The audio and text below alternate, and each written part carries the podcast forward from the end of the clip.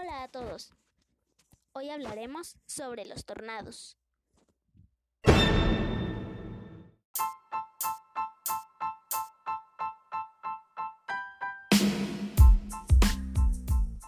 Un tornado es una columna de aire con alta velocidad angular, cuyo su extremo bajo está tocando la tierra y el superior una nube de tormenta.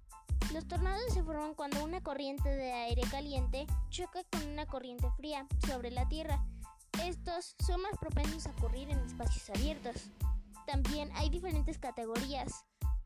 Cuando estos toman una chispa o fuente de calor pueden convertirse en tornados de fuego, los cuales hablaré más en la segunda parte del episodio.